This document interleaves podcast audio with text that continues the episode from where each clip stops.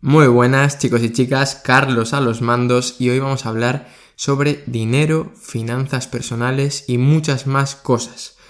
Sí, esto es medicina con cabeza. ¿Por qué nos estás contando cosas de finanzas, dinero? Pues porque la medicina, al fin y al cabo, es un trabajo y los trabajos te pagan por ello y te van a dar dinero.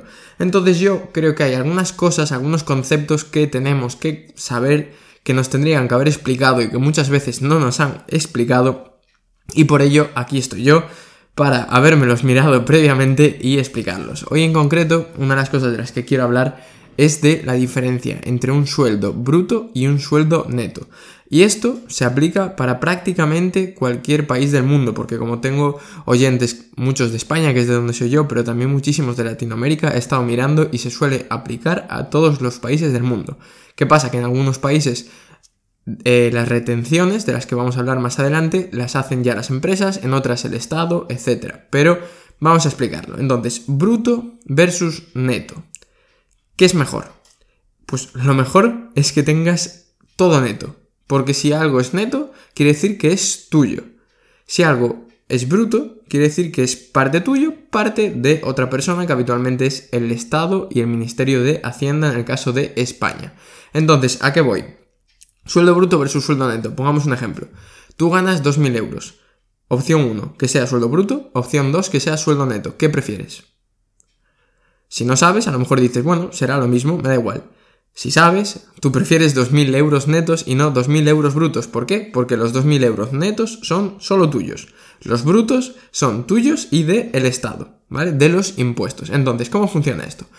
Habitualmente, por lo menos en España, hay un impuesto de la renta de personas físicas, el IRPF. ¿Y qué hace esto? Pues que de todo lo que ganas, tú, digamos que tienes que contribuir al Estado con un porcentaje. Depende de cuánto ganes, pagas más o menos. Cuanto más ganas, más vas a tener que pagar, ¿no? Eso es una de las cosas que se quejan mucho a nivel fiscal, de que puede haber unos tramos del IRPF que llegan casi a ser al 50%. Es decir, de cada dos horas que trabajas, una se va solo para impuestos. Pero eso es otro tema. Lo que quiero que te quedes es que lo bruto es un dinero del que va a salir también dinero para el Estado, en forma de IRPF, en forma de cotizaciones a la seguridad social, en forma de eh, para formación profesional, prestaciones de desempleo, etc. Pero, de tu sueldo bruto, una parte se va para eso y la otra va para ti. Entonces, ¿dónde está el problema? ¿Por qué estamos aquí hablando de esto? Estamos hablando de esto porque si tú no lo sabes y te llega tu nómina, Tú en tu nómina habitualmente puedes decir cuánto quieres que te retengan. Es decir, si tu nómina son 2.700 euros brutos, tú puedes pedir que te retengan un porcentaje de ese dinero, es decir, que ya no te lo manden a tu cuenta, que se lo queden ellos y que ellos se lo manden directamente al Ministerio de Hacienda o a quien haga falta. Por ejemplo, tu nómina, 3.000 euros, para que sean cálculos fáciles, tú puedes pedir que te retengan un 20%, es decir, 600 euros. Es decir, tú estás ganando 3.000 bruto, te retienen un 20%, a ti te llega el 80%. Es decir, a tu cuenta te van a llegar 2.400 euros. ¿A dónde van esos 600 eh, que se te escapan? Pues van a pagar esos impuestos que hay que pagar sí o sí. ¿Qué pasa? Que si tú vives con esos 2.400 euros no vas a tener problemas porque ya has pagado tus impuestos. Es decir, pagas tu casa, pagas tu coche, mm, los restaurantes, lo que sea. Con esos 2.400 euros a final de año no vas a tener problemas. Porque a nivel fiscal van a decir, vale, usted ya ha pagado sus impuestos, no le vamos a tener que cobrar ahora nada más. O a lo mejor sí que te tienen que cobrar, pero cantidades pequeñas. ¿Dónde está el problema? Y esto es un problema de no saber. Imagínate que tú no sabes lo de las retenciones, tampoco te informan y te ponen unas retenciones muy bajitas. En vez de del 20%, que eran 600 euros, pues te las ponen del 5%, ¿no? Que son 150. A ti, a tu nómina, a tu cuenta bancaria, en vez de llegarte 2.400, te van a llegar 2.850. Y tú vas a estar pagando 150 de impuestos. Y tú dirás, perfecto, estoy ganando más, a mi cuenta me están llegando 450 euros más. ¿Quién no lo prefiere, no? Vamos, yo, yo lo firmo.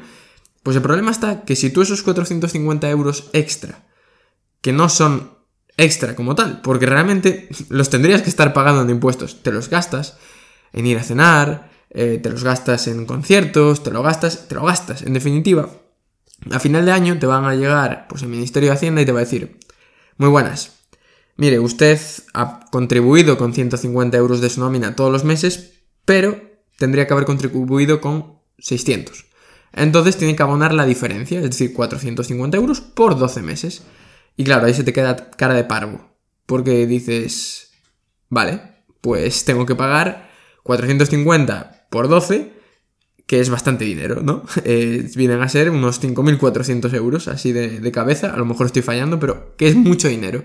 Y claro, si no eres consciente, no has sido capaz de ahorrar eh, ese dinero y a lo mejor pues has conseguido ahorrar 2.000, de repente dices, vale, tengo 2.000 euros ahorrados y tengo que pagar 5.400. ¿Qué hago?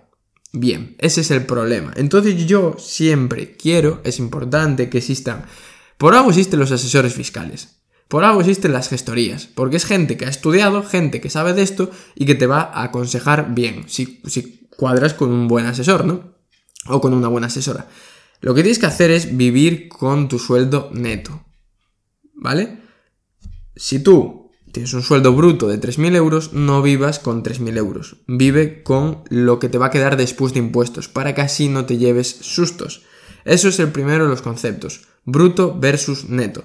También hay gente que te dice, oiga, mire, yo gano 100.000 euros brutos al año, que es una salvajada, y me alegro por esa gente.